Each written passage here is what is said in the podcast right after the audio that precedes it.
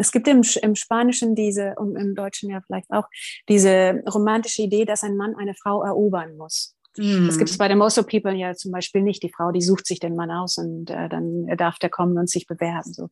Und dieses Erobern Erobern, dieses Erobern, äh, Conquistar, ähm, das äh, deutet schon darauf hin, was ist denn, wenn man etwas erobert? Dann besitzt man es ja. Ja, ja, ja. Und wir, wir denken, dass äh, es ist große Liebe, wenn da ein Mann kommt und mich erobern möchte.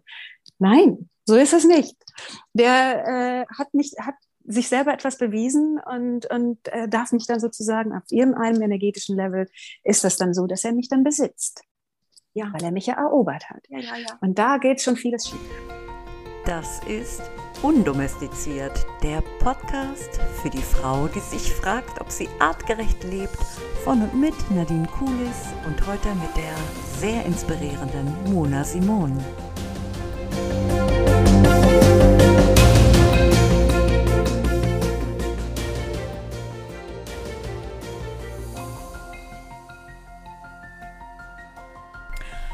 Ja, die Mona, die habe ich kennengelernt im Storytelling-Kurs von Katrin Kulins. Da lernt man, wie man Geschichten richtig gut erzählt. Und ich hoffe, dass ich das in den folgenden Podcast-Folgen äh, euch mal unter Beweis stellen kann. Wir werden sehen.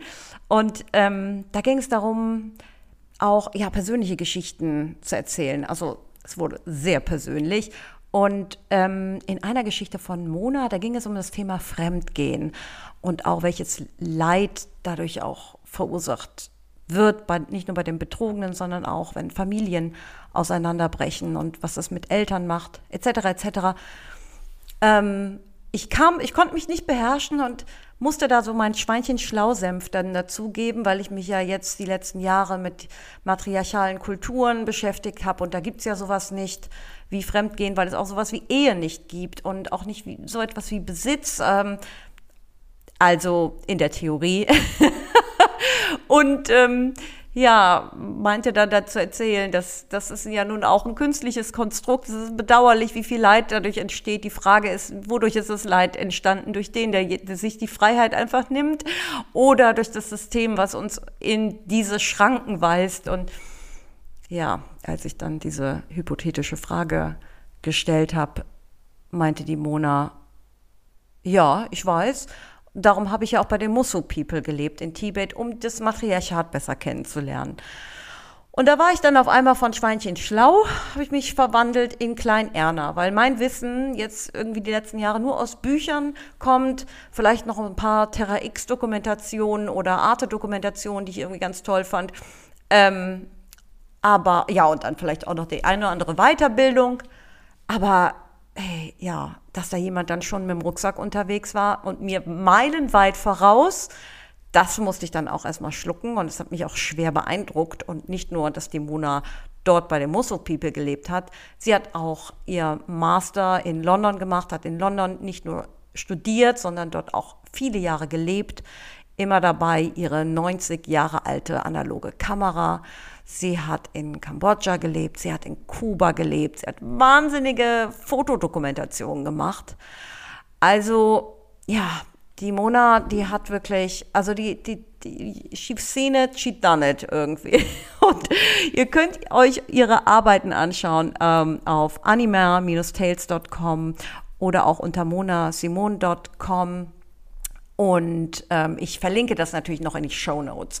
Es geht gleich los mit dem Interview. Ich muss nur schon vorab euch ein bisschen vorwarnen, denn es gab so ein paar Hopser da drin. Es ist mein allererstes Podcast-Interview. Natürlich ging auch was schief. Irgendwie ist die Internetverbindung mehrfach abgebrochen.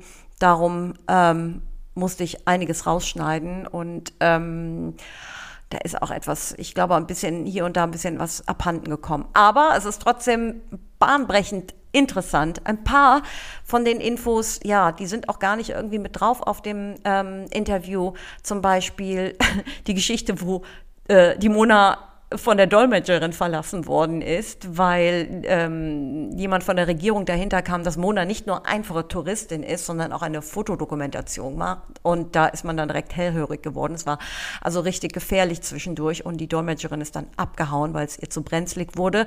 Ähm, und Mona musste sich dann nur noch mit Händen und Füßen verständigen oder mit der Energie, die man so hat. Und ähm, ja, auch noch viele kleine Anekdoten. Aber wir werden am Ende des Gesprächs nochmal äh, uns ein bisschen austauschen. Jetzt wünsche ich euch, ich euch erstmal ganz viel Spaß, denn es geht jetzt los. Mona, erzähl mal, wie bist du da hingekommen? Ich meine, ich sitze hier auf der Couch und so, aber was hat dich dazu bewegt, dass du gesagt hast, ich packe meine Sachen und schaue, dass ich da hinkomme und dort lebe?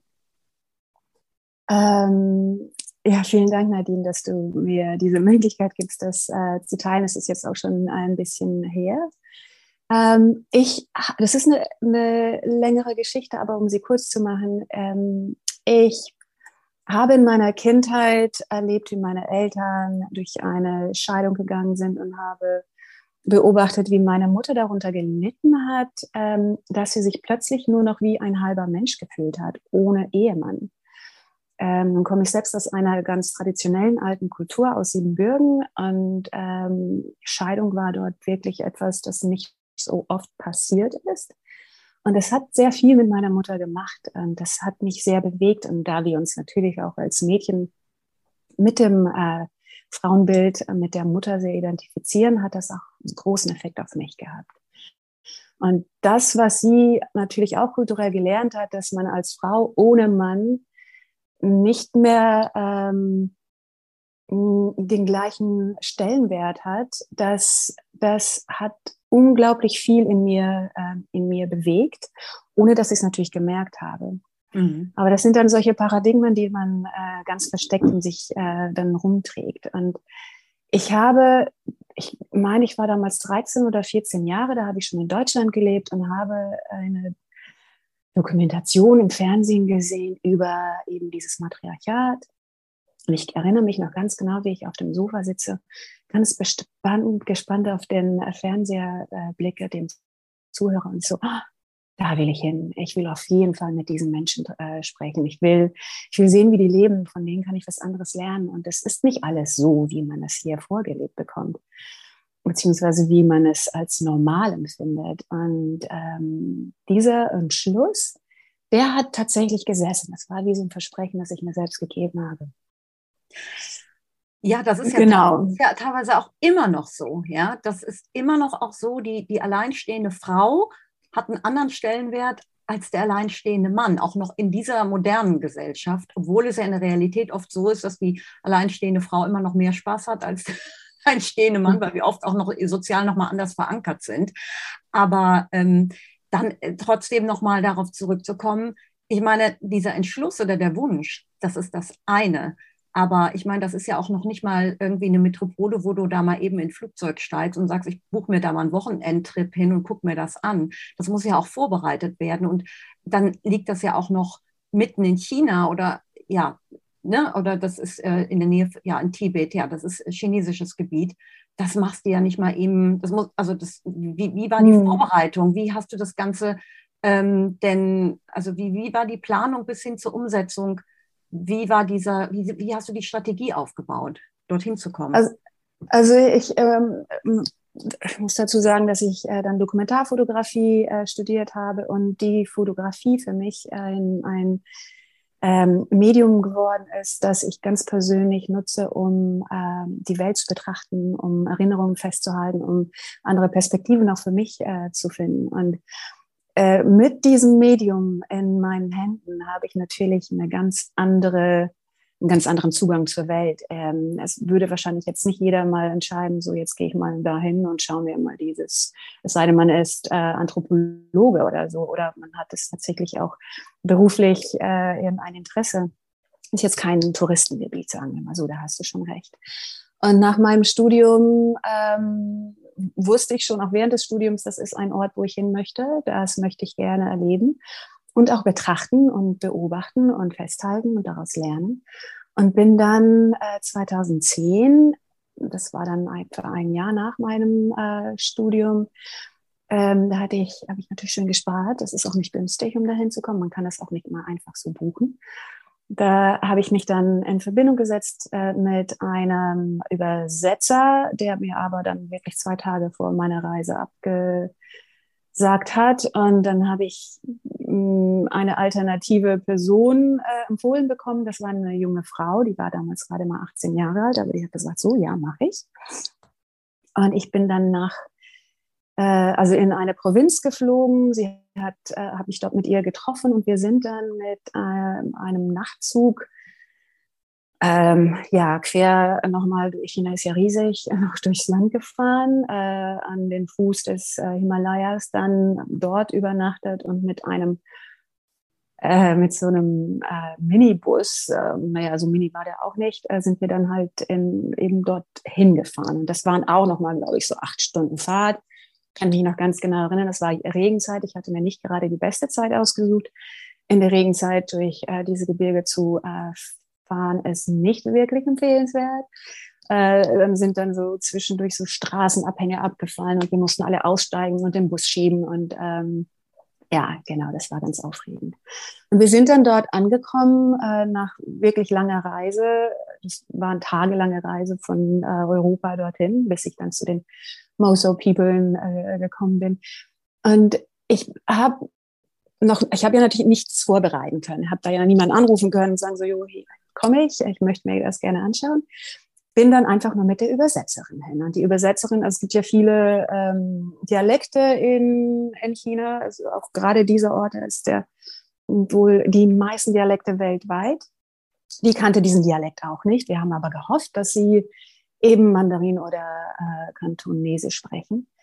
Wir sind dann zu dem äh, Lugu Lake gefahren, weil dieser Lugu Lake ist ein zentraler äh, Ort für die Moso People. Es heißt Mutter, Muttersee. Mm. Und äh, die Moso-Leute, die leben um diesen Muttersee herum. Also das ist ein sehr zentraler See für sie, äh, der natürlich auch das Element Wasser, ähm, das sowas wie, wie ähm, die Gebärmutter, die ja auch Wasser enthält, in der wir ja. aufwachsen. Mm. Und um diesen See herum wusste ich, äh, leben äh, die Moso People. Und die Moso People, das sind ungefähr, es ist eine Population von etwa 50.000 Menschen, es sind gar nicht so viele. Ähm, und die leben um den, ähm, um diesen See herum. Mhm. Ähm, ich bin, also der See ist natürlich auch symbolisch als äh, also symbolisch zu ver verstehen, das Wasser als Element, äh, ähm, auch ein weibliches Element. Und man könnte es auch so als, als Referenz zu der Gebärmutter ähm, sehen. Also es gibt aber natürlich mehrere Referenzen, warum es gerade dieser, dieser See ist, ähm, um den sie herum äh, leben. Mhm. Der Lugu Lake ist, wie gesagt, äh, also in den tibetischen Himalayas. Äh, es grenzt sozusagen an, an äh, Tibet an, ist nicht ganz in Tibet hat aber natürlich schon sehr viele Züge von eben der Religion, von dem tibetischen Buddhismus und so weiter. Und ich, wie gesagt, ich bin da mit meiner Übersetzerin äh, hin und habe in so einem ganz kleinen ähm, Gast, Gästehaus, das es dann dort gab. Äh, es gab so zwei, drei Gästehäuser, die so um drumherum waren. Eigentlich kamen da auch eher nur chinesische Leute hin. Mhm. Da habe ich äh, äh, dann mir ein Zimmer oder für uns dann ein Zimmer besorgt und da sind wir zwei, drei Tage untergekommen und wir haben uns unterhalten, weil es war ja klar, dass die Leute da drumherum leben. Und dann hat sich ganz schnell ergeben, dass eine der Frauen, die in diesem Gästehaus äh, gearbeitet hat, natürlich auch zu dieser Minderheit gehört. Und die hat mir dann äh, angeboten, äh, mit ihr ihre Familie zu besuchen, äh, die in einem Dorf äh, nicht weit weg wohnte. Mhm. Und ihre Großmutter war die Matriarchin dieser Familie und die äh, haben sich sehr gefreut. Das fand ich so herrlich. Ich bin wirklich mit offenen Armen empfangen worden. Ich habe das ähm, so wunderbar in Erinnerung, wie ich äh, dorthin gekommen bin und alle Frauen auch aus dem Dorf äh, zu mir kamen, die hatten noch keine weiße Person gesehen und haben mich angeschaut mit großen neugierigen, äh, gierigen Augen und die äh, neugierig, nicht gierig. Mhm. Und die haben äh, haben mich sofort eingeladen, dort einzuziehen. Ähm, Ach. Die, das, also ja. überhaupt keine Spur von Konkurrenzdenken oder hier, was macht denn die fremde Frau hier bei uns oder äh, wer bist du denn das, oder so skeptisch, sondern die haben sich wirklich gefreut, ja? Die haben sich sehr gefreut und es gibt so eine wunderschöne äh, Erinnerung, die ich habe. Ich, äh, eine, das war eine der ersten Nächte, Abende, äh, wo ich dann war, da war. Und am Abend kamen dann meistens auch noch Nachbarn vorbei. Es wurde dann in dem Hauptzimmer, wo die Materialchen dann auch schlief, ähm, da kamen dann immer alle Leute zusammen, also alle Frauen aus dem Haus, aber manchmal dann oder meistens dann auch Leute aus der Nachbarschaft Frauen und Männer, die sich dann dort ums Feuer herum äh, trafen. Es wurde gegessen, es wurde getratscht und dann ähm, sagte die Matriarchin so, so, meine Lieben, und dann schaut mal hier rüber, unsere Schwester vom anderen Ende der Welt hat uns heute besucht. Und alle lachten und freuten sich und kamen und, und äh, äh, hielten ihren Reiswein mir entgegen. Und wir, also das war so ein wunderschönes Willkommen äh, heißen. Es war wirklich, es fühlte sich für mich so an, als würde ich nach Hause kommen. Ach, das ist also so ganz warmherzig, ja. Mm, sehr. Und sag mal ganz kurz, Matriarchin, was müssen wir uns darunter verstehen? Das ist ja, ist das einfach so wie die Omi, die noch im Haus lebt, oder heißt es auch so ein bisschen wie so eine Clan-Chefin? Und wenn das so ist, ist die Frage, wer wohnt da alles in dem Haus oder ist sie quasi die Chefin vom ganzen Dorf? Also wie müssen wir das, wie, wie muss man sich das vorstellen, wie da die Strukturen oder Hierarchien, Anführungsstrichen, da so aufgestellt ist. Was heißt das denn überhaupt, Matriarchin? Mm, die Häuser, die sind ganz interessant aufgebaut. Das sind meistens so quadratische Hauskonstrukte mit einem großen, ähm, impressionanten Tor, durch das man durchgeht. Und dann kommt man rein und ähm, es ist ein schöner großer Innenhof und ähm, die unten sind, sind dann Verandas sozusagen und aus, äh, es gehen dann verschiedene Türen zu den verschiedenen Räumen. In jedem Raum wohnt dann eine Frau, die zur gleichen Familie gehört. Die Matriarchin ist sozusagen das Oberhaupt der Familie. Es muss nicht unbedingt die älteste Frau der Familie sein, aber ist es ähm, naturgemäß ganz oft, weil sie auch die weiseste Frau ist und die am meisten Erfahrung hat.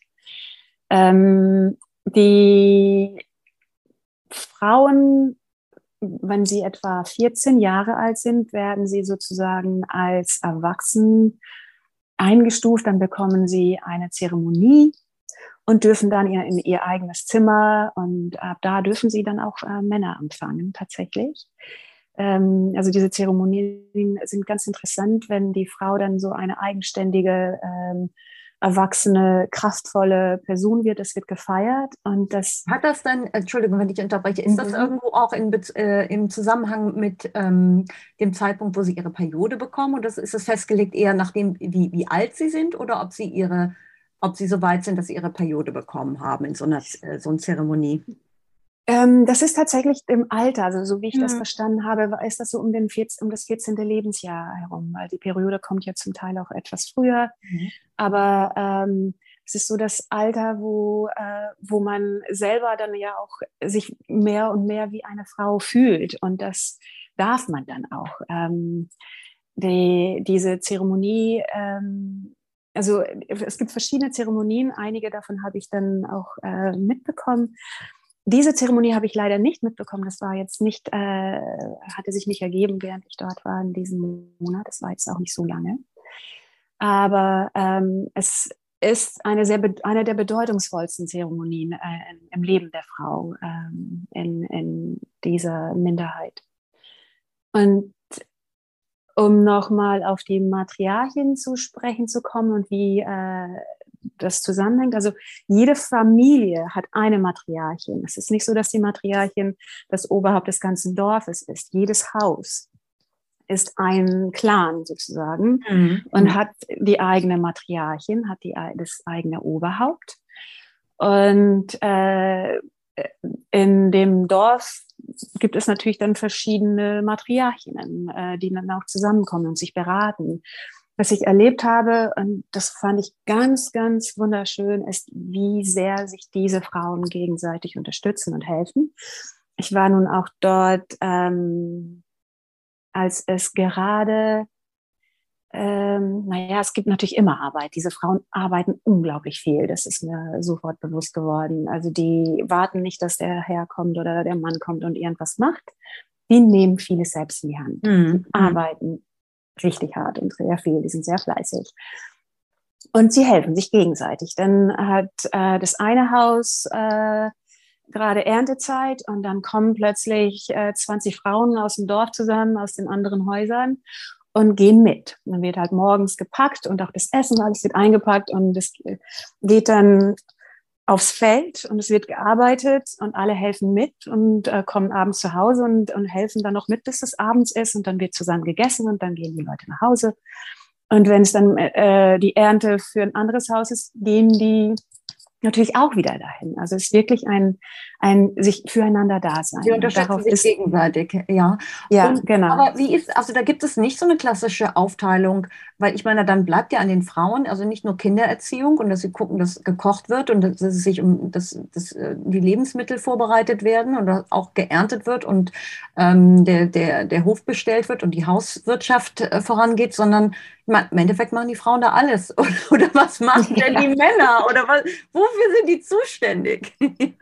Genau, das ist ganz interessant. Also das habe ich auch gleich, habe ich auch dazu, hm. Erst einmal ähm, ein, interessant, ein interessanter Zustand ist oder Umstand ist, dass in der Sprache der Moso-Leute gibt es das Wort Vater nicht. Also nochmal ganz kurz. Es gibt bei den Mosu-People kein Wort für Vater. Es gibt das Begriff Vater nicht. Habe ich das genau. richtig verstanden? Genau, genau. Sie wissen schon, Sie wissen schon, was Sie, was Sie, äh, dass wie Kinder, also dass, dass der, dass der Mann etwas dazu tun muss, damit ein Kind entsteht. Das ist Ihnen auch klar. Oder vielleicht auch gucken Sie, also ich meine, vielleicht, also es gibt, es gibt einen Grund, warum es so ist. Also es gibt einen Grund, warum das Wort Vater nicht existiert. Und auch, ich habe mich dann auch mit Männern darüber unterhalten. Es ist so, dass in, der, äh, in dieser Minderheit die Frau, dadurch, dass es auch ja die Ehe nicht gibt, die Frau entscheiden kann, mit wem sie äh, schläft, wen sie liebt, mit wem sie gerne zusammen ist die Männer kommen äh, dann, äh, also früher war das wohl so, dass die Männer abends äh, zu der Frau hingingen, die sie begehrten und vor ihrem, ihrer Tür dann entweder einen Gesang aufführten oder sie darum baten oder einen Tee äh, mitbrachten und der, die Frau entschied dann, will ich dich hereinlassen oder nicht die Männer sind natürlich dafür da, um auch Liebe zu machen. Und das wird auch äh, gefeiert. Und die Liebe an sich, das äh, kann ich mich noch äh, sehr gut erinnern, ähm, ist nicht darauf aufgebaut, dass man Verantwortung füreinander trägt oder dass man für den anderen sorgen muss. Also die mhm. Liebe ist tatsächlich auf die Emotionen und auf das Schöne äh, reduziert. Mhm. Und dadurch, dass die Frau natürlich verschiedene Liebhaber sich wählen und aussuchen kann, weiß man da nicht, wer der Vater ist. Warum also sich überhaupt Gedanken drum machen? wer, das ist toll irgendwie. wer, wer so äh, dann die, der Onkel, also der Bruder der Mutter, der übernimmt sozusagen eine Art von Vaterrolle ja. oder die männliche Rolle, weil der sagt ja auch, ich weiß, es ist das Kind meiner Schwester, es ist mein Blut, ich muss das nicht äh, hinterfragen. Ja. Das, äh, ja. Und dieser Mann übernimmt dann natürlich auch eine männliche Rolle im Leben äh, des Kindes und natürlich auch eine wichtige Rolle in der Familie, weil natürlich ist die Kraft äh, des Mannes da auch gefragt. Also der hilft natürlich mit im Haus seiner Matriarchin, im Haus seiner Schwestern. Der ist natürlich da, um das Haus, um den Haushalt zu unterstützen, um dafür da zu sein.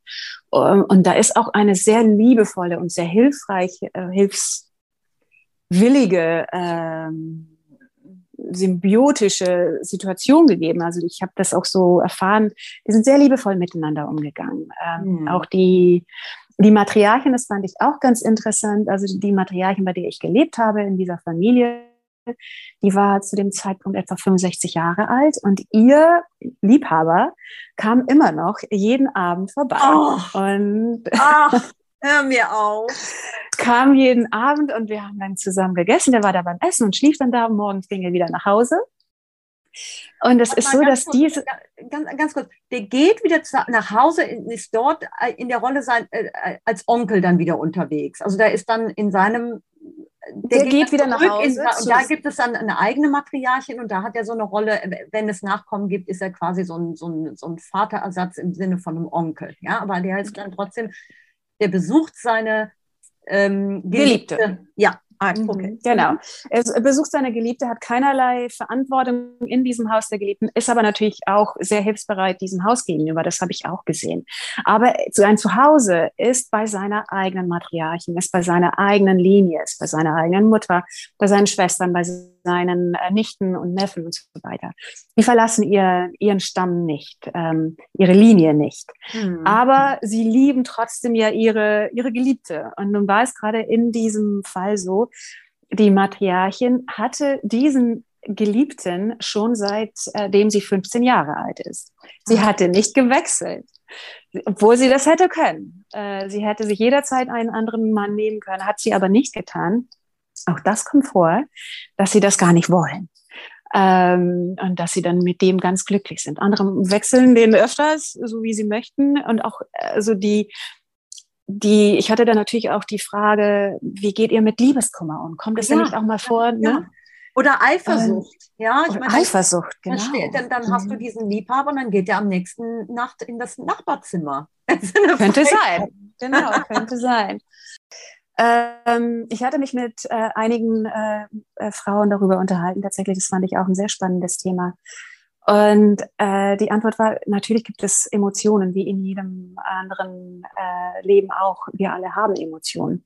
Wir alle sind traurig, wenn wir uns trennen. Aber es kommt nicht zu einem großen Drama, weil es einfach Teil des Lebens ist. Mhm, mhm. Es wird, es wird so als, als Teil der Erfahrung hingenommen. Wenn sowohl der, die Frau oder auch der Mann oder einer der beiden oder beide entscheiden, wir wollen doch nicht mehr zusammen sein oder wir sind nicht mehr so glücklich, es harmoniert mich nicht mehr so gut oder ich möchte lieber den anderen haben. Dann wird das besprochen, das wird offen kommuniziert und dann wird einfach äh, eine Entscheidung getroffen und das äh, geht dann weiter. Die, dadurch, dass man nicht so ins Drama geht, ähm, lassen sie auch schneller los. Äh, und, und geben dem nicht so viel Gewicht. Also, dass man, äh, mhm. dass, dass Frau oder dass man sich umentscheidet, das ist, äh, gehört einfach zum Leben dazu. Eifersucht, ähm, sagten sie, hätten sie keine, weil es ähm, dafür auch keinen Grund gäbe. Also man ist glücklich, solange man glücklich ist. Man ist zusammen, solange man zusammen ist. Man hat nicht ähm, den Anspruch, dass es ein Leben lang hält. Und es geht auch nicht darum, dass dir jetzt irgendjemand irgendwas wegnehmen kann, weil wir, weil dir das auch nicht gehört. Ja. Dieser andere Mensch gehört dir ja nicht. Und dementsprechend kann dir den auch nicht weg, niemand Oder wegnehmen. das ist einfach so, da denkt man sich, an welcher Stelle sind wir eigentlich alle falsch abgebogen, dass wir uns das mhm. alles aufgebürdet haben, oder? Ich meine, ich will jetzt nicht meckern, ne? ich bin ja auch verheiratet und es ist eigentlich auch alles ganz schön und gut und die zwei Kinder, aber also ich glaube, jede, jeder, der in längeren Beziehungen lebt oder diese Verantwortung hat, in so Kernfamilien die Kinder zu erziehen, alleine jetzt ohne einen Clan, auf den man sich verlassen kann. Ich bin ja schon froh, dass ich Oma und Opa habe. Ähm, und dann auch noch schauen, dass man die Karriere vorantreibt, das ist schon eine enorme Belastung. Und es ist schon auch schön zu sehen, wie sowas in so einer großen Gemeinschaft funktionieren kann ohne dass man so isoliert diese Verantwortung trägt. Ja? Also die Babys, genau. die wachsen da einfach auch in dieser Gemeinschaft auf. Ne? Und da gibt es auch nicht so, genau. ja, die, die, die laufen mit, oder? Das fand ich auch. Also das ist genau das, was ich in, in meiner eigenen ähm, Geschichte gesehen habe, wie viel Verantwortung meine Mutter äh, hatte und wie viel sie alleine machen musste. Ja. Und dann eben dieser Clan plötzlich nicht mehr da war, den ich in meiner Kindheit durchaus hatte. Also es gab schon so Parallelen, die ich bei den Moso People gesehen habe, die, ich, die mich auch an meine eigene Kindheit erinnert hatten. Wie sehr die Frauen miteinander ähm, verwoben waren, wie sie sich geholfen haben, so Schwesternschaften ähm, lebendig gehalten worden sind. Und wie diese Tradition, also wie du schon sagst, Kinder sind nicht nur da, um von der Mutter erzogen zu werden, ähm, auch, die werden von der Gemeinschaft erzogen, von dem Haus, aber eben von dem ganzen Dorf. Ja, ja. Und, und diese Verantwortung liegt nicht nur auf den Schultern des einen oder der einen Person. Und das macht es auch so viel einfacher für eine Frau, dann Kinder zu haben, weil sie diese Last nicht alleine tragen muss. Ja, und es ist vor allen äh, Dingen auch eine andere Autorität, wenn eine Regel von einer Gemeinschaft getragen wird, als von nur der einzelnen nervigen Mutter, die sagt, mach so oder so oder zieh deine Jacke an oder helf mal bitte mit. Wenn die Gemeinschaft das quasi nonverbal schon erwartet, dann, dann laufen mhm. die Kinder mit, ganz automatisch. Das ergibt sich einfach so. Ja, also. Mhm. Auch etwas, das mir aufgefallen ist, ist, es gibt so ein Foto, das ich äh, gemacht habe, das fand ich so kraftvoll. Und dann laufe ich an einem dieser großen Häuser-Tore vorbei und ein Mädchen, vielleicht etwa vier, fünf Jahre alt, steht da mit ähm, einer solchen Präsenz und einem solchen Selbstbewusstsein, das habe ich als erwachsene Frau noch nie gehabt. Was die in ihrer Präsenz hatte als, als Fünfjährige schon. Also mhm. das ist, mhm. was du schon sagst, so als nonverbal weitergegeben worden. Also als Frau hast du, du darfst stolz auf dich sein, dass du Frau bist.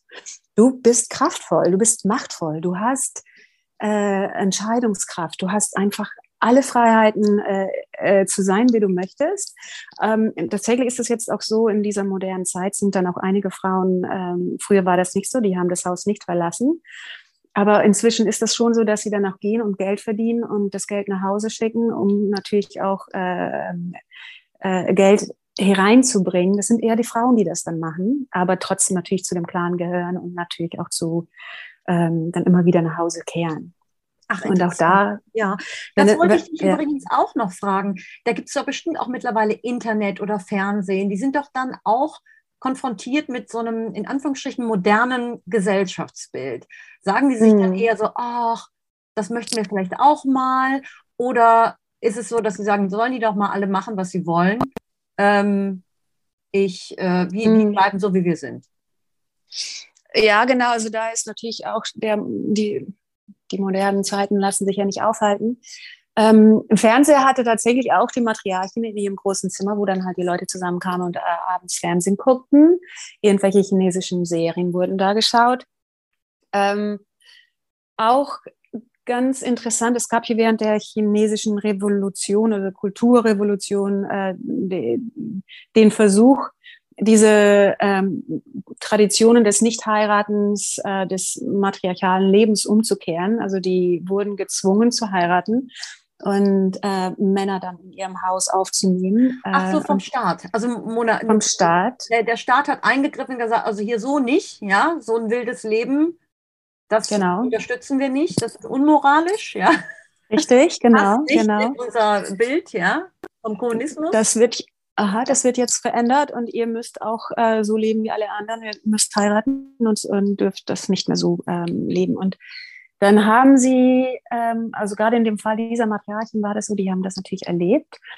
Die haben dann erstmal so getan, als ob, haben es aber natürlich trotzdem unter äh, der Decke weiter ihre Tradition gelebt. Die mhm. haben nicht geheiratet und sind nicht umgezogen, sind trotzdem äh, äh, ihren Traditionen gefolgt. Also sie haben sich äh, trotz dieses Druckes nicht, nicht verändert, nicht unterkriegen lassen. Ähm, aber durch was natürlich jetzt momentan, also auch gerade in den letzten vielleicht 15 Jahren auch passiert ist, ist so, dass es so eine, so eine andere äh, Kulturrevolution gibt, nämlich äh, so ein, vielleicht auch so ein bisschen ein Hype äh, dieser Kultur. Das heißt, auch in China gab es nun plötzlich Menschen, die das ganz interessant waren und dahin reisen wollten, um das zu, zu betrachten und um, um zu sehen. Ähm, ich glaube, vor ein paar Jahren wurde da sogar jetzt ein Flug, kleiner Flughafen oder ein Fluglandeplatz ge geschaffen, damit man hinreisen kann. Die haben ja bis dahin recht abgeschlossen und ab für sich gelebt. Aber es gibt jetzt tatsächlich äh, Veränderungen, die von außen kommen. Ähm, und deswegen verändert sich die Kultur tatsächlich auch äh, inzwischen. Was sind das für Veränderungen? Also wenn du nur so, so ein paar Stichpunkte, mhm. was, was, was meinst du da genau mit? Ja, eines, das mir aufgefallen ist, ist das, was sie bisher nur traditionell ähm, auch für sich auf, also wenn es so traditionelle Feiern gab, dass sie ihre ganz besonderen Kleider äh, zu diesen Feiern nur, nur, getragen haben. Das machen sie inzwischen auch so für Abende, damit die Touristen, die dann dahin kommen, sich mhm. das anschauen können. Mhm.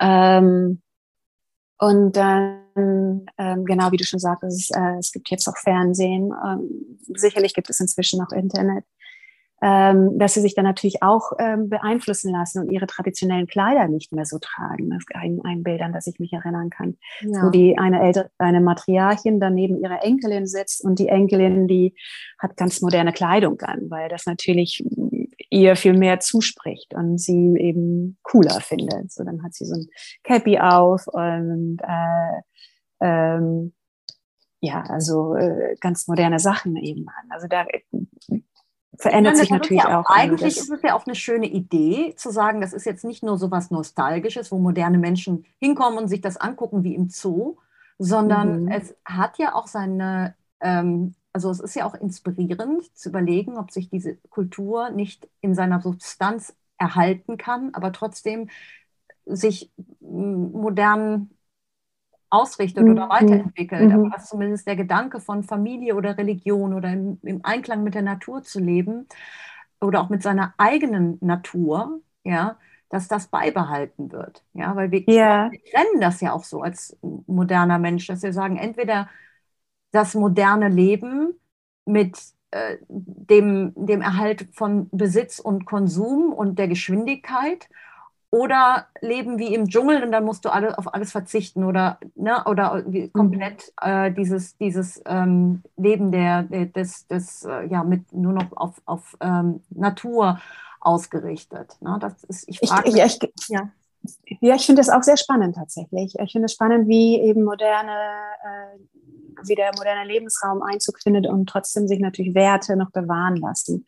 Ich äh, kann mir vorstellen, dass ihr Selbstbewusstsein sich bewahrt und dass ihre ähm, natürlich auch ihre Art äh, des Nicht-Heiratens äh, oder, oder dass, dass solche Traditionen sich bewahren lassen, dass sie aber ähm, auch moderne Elemente mit hineinnehmen. Ich hoffe, dass sie ähm, auch weiterhin genauso stolz und, und stolz im positiven Sinne und, und auch gemeinsam ähm, leben und weitermachen.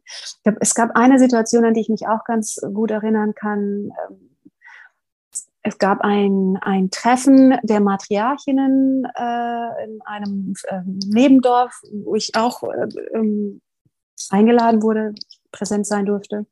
Und dann kamen Männer dazu aus anderen Dörfern, die nicht äh, zu den Moso People gehörten, die äh, aber dort an einem Tisch dann Platz nahmen mit den Matriarchen und es ging da um äh, irgendwelche Entscheidungen, die mit dem Land zu tun hatten und die dann mit den Matriarchen darüber diskutierten. Ähm, das war eine sehr schöne Beobachtung, wie eben aus dieser Kultur die Frauen das Sagen hatten, aber aus einer Nebenkultur, es gibt sehr viele Minderheiten, die dort leben, wo es eine ganz andere mhm. Form der, äh, des Lebens gibt, wie dann halt Männer und Frauen sich auf gleicher Augenhöhe treffen, um Entscheidungen zu, äh, zu treffen. Ähm, ja, wir werden sehen, wie sich, wie sich äh, das entwickelt. Ich, ich ähm, hoffe, dass Sie das bewahren können. Ja, ich habe ja schon äh, äh, dir mal erzählt, ne? ich habe ich hab gehört, dass dieser See gerade in Gefahr ist. Ich hoffe natürlich nicht, dass, ähm, dass da was, also was da jetzt wirklich ähm, die, die Geschichte dahinter ist. Aber natürlich, das ist etwas Fragiles und es ist auch so wertvoll. Ähm, ich hoffe auch, dass uns das als Inspiration auch bewahrt bleibt und dass wir da vielleicht auch ein paar Lehren herausziehen können. Was war denn so für dich die Essenz? Was hast du so mitgenommen? Ich meine, ich würde jetzt gerne noch sehr lange mit dir darüber weiterreden, weil es gibt, also ich meine, da poppt ja auch eine Frage nach der anderen auf, auch zum Thema Religion oder ob die nicht irgendwann mal gesagt haben, oh, ich will doch gerne heiraten, am liebsten in einem weißen Kleid, ja. Aber was ist so deine persönliche Essenz oder wer war die Mona davor und wer war die Mona danach? Ja. Hm. Ähm, äh, ja, gute Frage und äh, tatsächlich auch gar nicht so einfach zu, zu beantworten. Hm, es, also was ich gesehen habe, und das fand ich, oder vieles von dem, was ich dort mitbekommen habe, was ich erleben durfte, ähm, ich äh, sehe mir auch gerade ein Bild an. Es gab eine Feier, die ich dort in dem Haus miterlebt habe. Ähm, es, da wurde ein Kind geboren, gerade just als ich einzog in die Familie. Der Vater des Kindes äh, äh, wusste natürlich auch, dass er Vater war und er war jeden Tag da und hat die Mutter unterstützt. Nicht, weil er das ähm, jetzt gemusst hätte, sondern weil es einfach Teil auch äh, äh der Liebenswürdigkeit ist oder des Miteinanderdaseins. Ja. Und ähm, wenn das Kind einen Monat alt ist, äh, dann wird eine eine Feier äh, gemacht. Und das ist sozusagen das, was wir hier als Hochzeit empfinden würden, ist dort äh, auch eine Feier für die Mutter. Die Mutter, die dort äh, also das Leben feiert, das sie auf die Welt gebracht äh, hat. Und dann kamen tatsächlich alle Frauen aus anderen Dörfern, um zu feiern. Und es waren die Männer, die diese Frauen bedient haben, die das Essen herbeigebracht haben. Mhm. Die Frauen saßen dort und haben sich, ähm, haben sich bedienen lassen. Aber das war ein das schönes, liebevolles Bedienen. Ja, unvorstellbar. Mhm. Ja. Das ist, äh, ja. ja. Äh, und, und, ein sehr natürliches, äh, ja, ein sehr schönes Fest, das muss ich sagen. Es war sehr beeindruckend. Ähm, was ich für mich, ähm, ich glaube, für mich hat es, hat dieses äh, Erlebnis ein Stück Frieden auch bedeutet. Mhm. Ich hatte, äh, dadurch, dass ich dann natürlich auch meine, also ich bin auch dann irgendwann ohne Vater aufgewachsen. Und was bedeutet das? Ist man dann auch als Kind dann weniger, weil der Vater nicht da ist? Ist meine Frau, meine Frau, meine Mutter dann weniger, weil ihr Mann weg ist? Ähm, und hier habe ich ähm, für mich feststellen können, das sind alles nur Paradigmen. Es sind äh, Sichtweisen, äh, die man so annehmen kann, wenn man es möchte, aber äh, man muss es nicht, weil einfach nur ein Perspektivwechsel gibt dir eine ganz andere, ja, ein ganz anderes Selbstgefühl auch. Ich bin nicht weniger. Ich bin genau der, der ich bin. Ich bin genau die, die ich bin, egal wie sich das Außen verhält. Mm, mm, ich mm. bin Frau. Ähm, und das äh, unabhängig von, von dem, was mir im Außen passiert, egal ob da ein Mann ist oder nicht. Für mich hat es tatsächlich insofern, es hat mir einen, einen großartigen Perspektivwechsel gebracht, um auch für mich zu lernen, ob mit oder ohne Mann an meiner Seite, bin ich nicht weniger. Und das hört sich jetzt so ähm, natürlich ist das so, wie sollte man es auch anders denken? Und auf der Oberfläche mögen wir das auch so denken. Und doch äh, glaube ich, dass wir über viele äh, Jahrhunderte, Jahrtausende auch genetisch und auch sozial und kulturell so domestiziert worden sind und auch so konditioniert worden sind, dass in uns eine Information schwingt, ja. die uns einfach als weniger äh, uns selbst als weniger wahrnehmen lässt, ob wir das wollen oder nicht. Und wir wissen auch nicht, warum das so ist. Und hier habe ich eine Gesellschaft, einem äh, treffen dürfen, die das ganz anders sieht und mir deswegen auch eine ganz andere, ich würde sagen, äh, Schwingung, äh, äh, auch, auch eine ganze Information in mich eindringen hat lassen. Also das, das hat sehr viel mit mir gemacht tatsächlich. Ich habe auch nicht geheiratet. Ich habe tatsächlich, äh, äh ich habe auch keine Kinder, aber ich würde auch, mh, mm, ich würde es tatsächlich vorziehen, in solch einer Gesellschaft zu leben, mhm. wo Frauen füreinander, miteinander da sind, wo mhm. ähm, äh, Männer willkommen sind, wo man nicht unbedingt heiraten muss, wo auch äh, die Rolle des Vaters äh, geschätzt ist, äh, die, die Rolle des Onkels sehr geschätzt ist, aber eben, dass man unabhängig ist von, ähm, ja, von, ja. Diesen, von diesen Paradigmen eben. Denkst du denn auch, so als letzte abschließende Frage oder Gedanke, dass diese, dieses Konstrukt der Kernfamilie, die ja nun wirklich nachweislich in Bezug auf die Geschichte der Menschheit gar nicht so alt ist, denkst du, dass uns das auch zueinander, also zu Frauen zueinander, ein bisschen ähm, isoliert hat? Also, dass wir nicht mehr so diese, diesen starken Zusammenhalt haben untereinander als Frauen, der uns vielleicht irgendwie eigentlich ursprünglich mal angeboren war, aber dass wir den vielleicht verloren haben und den irgendwie wiederentdecken müssen? Ich glaube auf jeden Fall, ja, ich, ich bin davon überzeugt, dass es so ist, dass ähm, diese isolierte Kleinfamilie ähm, ja, uns, äh, uns auch, auch trennt von, von der Gemeinschaft äh, im Großen. Ich denke, dass Familie etwas viel Größeres ist als mhm. das, was, wie wir es in unserer Gesellschaft wahrnehmen und sehen. Es ist nicht nur Mutter, Vater, Kind, Hund und Katze, ähm, vielleicht noch Opa und Opa, Oma mhm. und Opa. Mhm. Es ist, ähm, für mich ist Familie etwas viel Größeres. Äh, und, und das haben diese Most of People mir auch genauso auch gezeigt. Ähm, Familie ähm, kann so viele Formen haben und das darf es auch. Ähm, und jeder darf sich so seine eigene Form suchen und finden und so, ohne dies, das eine zu mehr zu wertschätzen als das andere oder das eine zu verurteilen und das andere weniger. Und dann einfach jedem die Freiheit zu geben, äh, das die Idee, Familie zu leben, so wie man es äh, äh, möchte und wie man sich auch damit wohlfühlt. Ähm, ich glaube, und das habe ich auch gesehen, auch in verschiedenen asiatischen äh, Kulturen, als ich auch in Burma war, ähm, darüber hatten wir ganz kurz gesprochen, ähm, dass dadurch, dass diese äh, Frauen zusammenkommen, um auch miteinander sich zu beraten, äh, Wäsche zu waschen am Fluss. In, in jedem Moso-Dorf zum Beispiel gibt es so einen Gebetshügel. Mhm. Äh, ähm, und Prayer Hill und da treffen sich dann die äh, Frauen jeden Nachmittag oder gegen Abend und sitzen drumherum und beraten sich. Und äh, dann laufen sie mit ihren Gebetsmühlen noch drumherum oder durchs Dorf und beraten sich und teilen äh, mit, wie es ihnen gegangen ist oder was ihnen so passiert ist. Da braucht man keinen Psychologen, da hat man die ganze Gemeinschaft und die hilft einander.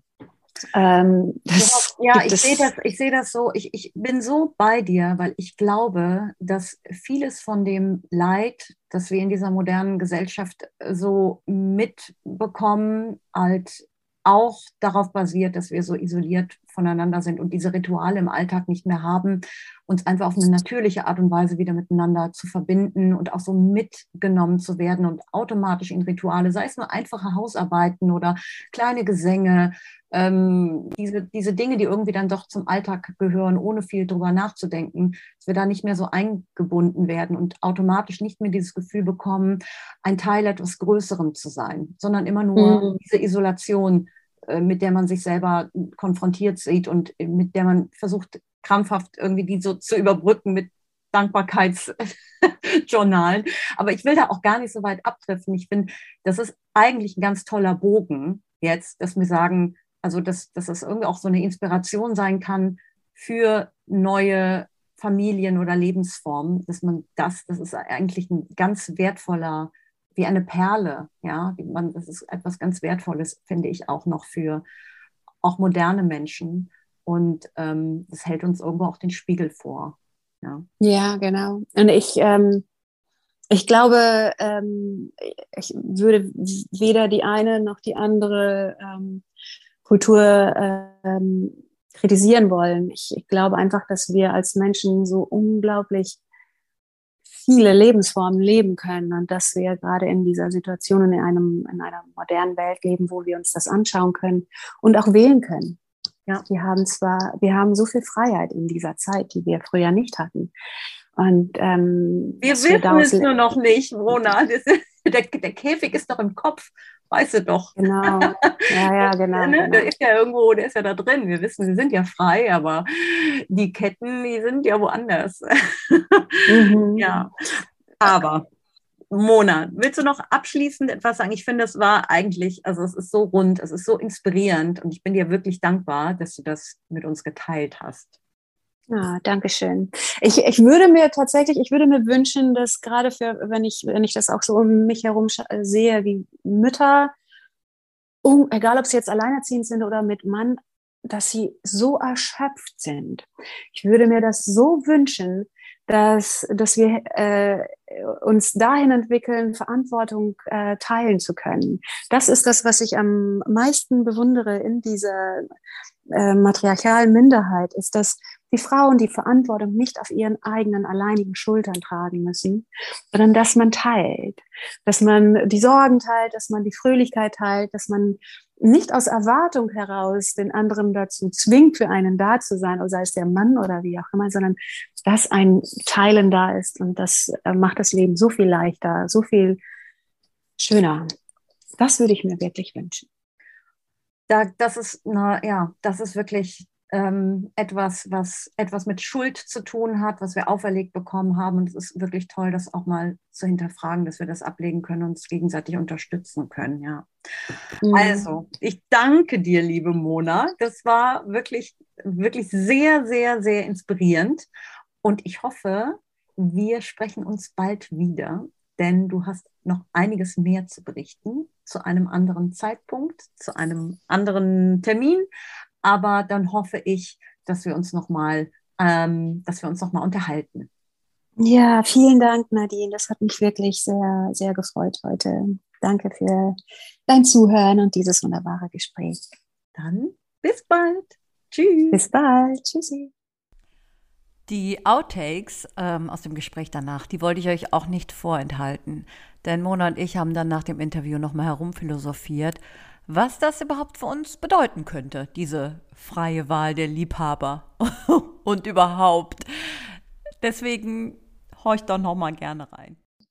Genau, also ich, ich, ich, fand das, ich fand das so herrlich, als die Matriarchinnen äh, mir das dann auch erklärten, dass die Beziehungen bei ihnen auf Liebe aufbaut. Und das ist äh, also nicht auf den Erwartungen, nicht auf den Verantwortungen, nicht auf dem, jetzt muss ich irgendwie äh, ein Auto kaufen oder ein Haus bauen oder sonst irgendwas. Das fällt hier alles weg.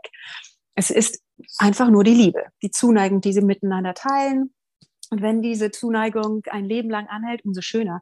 Und tatsächlich hält sie auch viel länger, als man das ja, meinen würde, ja. weil eben nicht diese ganzen Sachen dran, dranhängen. Ja, aber weißt du, das gibt ja.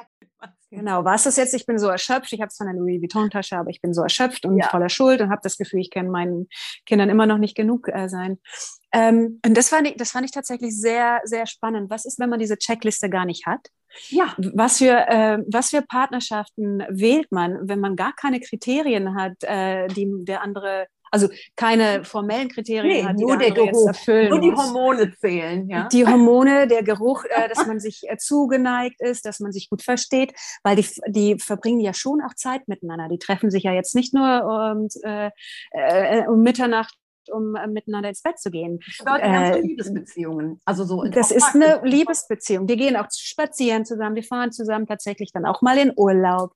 Die ähm, verbringen schöne Zeiten miteinander, sind füreinander da. Der Mann bemüht sich. Ähm, wenn die Frau dann auch äh, tatsächlich auch Hilfe braucht, auch wenn dieser Mann zu einer anderen Matriarchin gehört, der kommt natürlich und hilft mit. Aber also die, Mona, Mona, hat das nicht auch was damit zu tun, dass wenn, wenn er das nicht mehr macht, dann ist der, dann ist der vielleicht auch weg. Ja, weil es ja gar genau. es gibt ja gar kein Käfig oder kein Konstrukt, weil wenn er, wenn er sagt, nee, das ist mir jetzt alles zu anstrengend, die Frau, die ist ja jetzt meine Frau auf dem Papier, ich habe ja das Zertifikat hier in der Hand, ne, ist ja meine Ehefrau oder so, dann gehört die mir. Aber das ist ja dieses äh, Prinzip von Gehören, das gibt es ja gar nicht oder besitzen oder gehören. Genau. Entweder du strengst dich genau, an den anderen oder es ist kein, das ist kein Interesse mehr da, dann ist die Liebe halt weg, dann ist es halt auch so, dann ist sie halt weg. Ja, genau. Es ist halt eine ganz andere Form von Partnerschaft, ähm, auch eine ganz andere Form von Wertschätzung, wie du schon sagst. Also äh, wie verhält sich das mit der Wertschätzung, wenn man äh, Verträge unterschrieben hat und jetzt schon 20 Jahre zusammen war und wertschätzt man dann seinen Partner noch genauso? das habe ich festgestellt, dass es bei den Moso People, dass die Wertschätzung ist, dass ihre Beziehung auch auf Wertschätzung ja gebaut ist und dass die Wertschätzung nicht verloren geht. Das, ähm, was dann verloren geht, ist vielleicht, naja, dann haben sie sich halt nicht mehr, dann lieben sie sich halt nicht mehr und dann wird sich einvernehmlich getrennt und sie gucken sich äh, um und suchen sich jemand anderen, ohne da so ein Drama draus zu machen. Weil es ist ja dann auch nichts verloren gegangen in dem Sinne wie wir. Also wir würden ja sehr viel verlieren, weil ja sehr viel dranhängt. Ähm, ich, also ja, ich finde es schon sehr faszinierend, wie sich äh, das Leben verändert, einfach aus diesem äh, ja, aus, aus, aus, aus, dieser, aus, dieser, aus dieser anderen Perspektive heraus. Grundsä grundsätzlich die Wertschätzung der Frau gegenüber, ähm, das macht schon sehr viel aus. Ähm, und wenn man in Kulturen lebt, wo die Frau gewertschätzt wird, gibt es weniger Gewalt. Das ist tatsächlich auch bei den Moso People so. Es gibt kaum Gewalt, also es gibt ja. auch keine häusliche Gewalt. Es gibt auch keine Gewalt Männer, äh, unter Männern tatsächlich. Es gibt eine matriarchale Minderheit in Papua-Neuguinea, äh, wo man richtig ähm, festgestellt hat, dass innerhalb dieser ähm, äh, Minderheit es keine Gewalttaten gab, außerhalb aber ganz viel. Das Gespräch mit Mona, das hat mich dann noch echt ein paar Tage beschäftigt. Und ähm, anscheinend auch die Mona, weil sie hat mir dann noch eine Sprachnachricht hinterlassen und die spiele ich euch jetzt auch noch mal eben vor. Hey Nadine. Ach Nadine, weißt du, so im Nachhinein, wenn ich noch drüber nachdenke und überlege und reflektiere, was mir auf jeden Fall auch bewusst wird, was mir bei den Moso People aufgefallen ist, ist, dass diese Frauen genauso hart und viel gearbeitet haben. Die haben alles auch in ihren Händen gehabt, so wie wir das in unserem System haben. Haben die Verantwortung alles in ihrer Hand gehabt, haben die Arbeit, schwere, schwere, auch Männerarbeit, haben sie einfach alles in ihre Hand genommen. Letztlich lau laufen wir auf das Gleiche drauf hinaus, nämlich dass die Frau unglaublich vieles in ihrer Hand hält. Sowohl im patriarchalen System, ähm, wo sie vielleicht noch nicht mal dafür gewertschätzt wird, als auch in dem matriarchalen System, wo sie schon dafür gewertschätzt wird, aber trotzdem sehr viel Arbeit hat.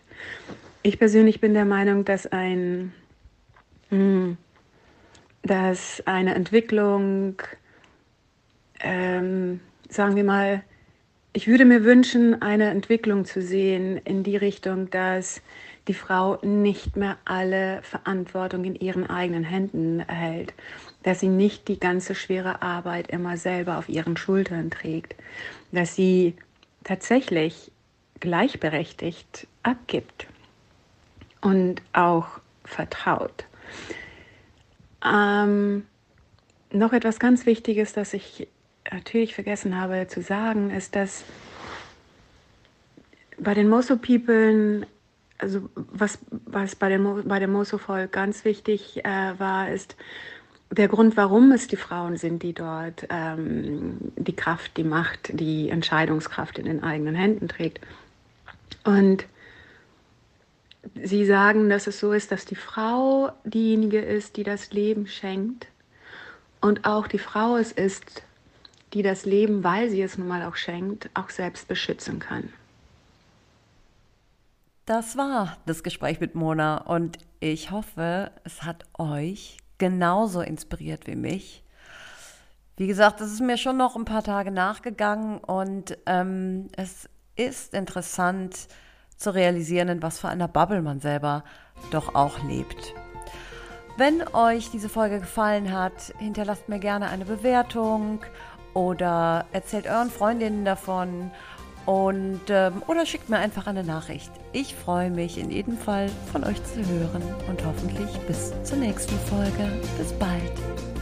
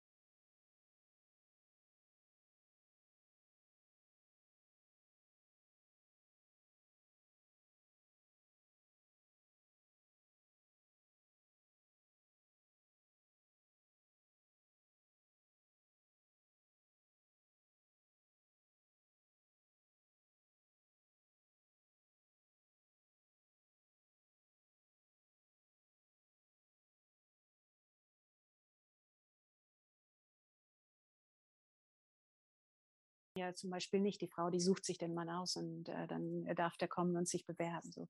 Und dieses Erobern, dieses Erobern, äh, Conquistar, ähm, das äh, deutet schon darauf hin, was ist denn, wenn man etwas erobert? Dann besitzt man es ja. Ja, ja, ja. Und wir, wir denken, dass äh, es ist große Liebe, wenn da ein Mann kommt und mich erobern möchte. Nein, so ist es nicht. Der äh, hat nicht, hat sich selber etwas bewiesen und, und äh, darf mich dann sozusagen auf irgendeinem energetischen Level ist das dann so, dass er mich dann besitzt. Ja. Weil er mich ja erobert hat. Ja, ja, ja. Und da geht schon vieles schief. Aber das hat einfach auch was damit zu tun, dass die ideale Frau auch in den letzten 10.000 Jahren wurde dieses Gefühl, also dieses, dieses, dieses Ideal geformt. Die, die ideale Frau ist die zurückhaltende, schamhafte. Ja, es ist nicht die, die Genau. sagt, dich will ich, komm her. Ja, Mhm. du, oh, du geiler Typ, ja, ich schnapp mir dich und jetzt bist du dran heute Abend. Das ist ja eine Horrorvorstellung für, für, für viele, ja. Aber das, äh, ja, so wie aus so einem Domina-Studio, ja. Also das ist ja für viele so eine Art, äh, äh, ja, ist schon fast äh, grenzt an Perversion, ja, dass die Frau das so ausspricht. Und ähm, Mhm. ich kann mir, ja, und das macht halt, vielleicht macht es auch vielen Angst. Ich, ne, und die ist halt vielleicht auch künstlich anerzogen worden. Aber es ist genau das, was du sagst. Erobern bedeutet am Ende ähm, mein Claim abstecken. Du gehörst jetzt Mhm. mir. Ja. Genau, genau. Und ähm, ich denke, dass wenn, wenn Liebe schon mit dieser Idee beginnt oder, oder Liebesbeziehungen schon in, in diesem Spirit beginnen, dann, dann geht schon einiges schief. Ja, ja. Aber gut, dass man sich da einfach nochmal drüber klar wird. Also, liebe Ja. Mona, ich habe jetzt ganz viel Material. Ich werde jetzt mal gucken, was ich damit mache. Ich hoffe, das ist alles irgendwie heil geblieben. ja, aber das ist auch. Oh, wow. Lass uns echt, Mhm. ich mache jetzt nochmal Stopp. Aufzeichnung anhalten. Beenden.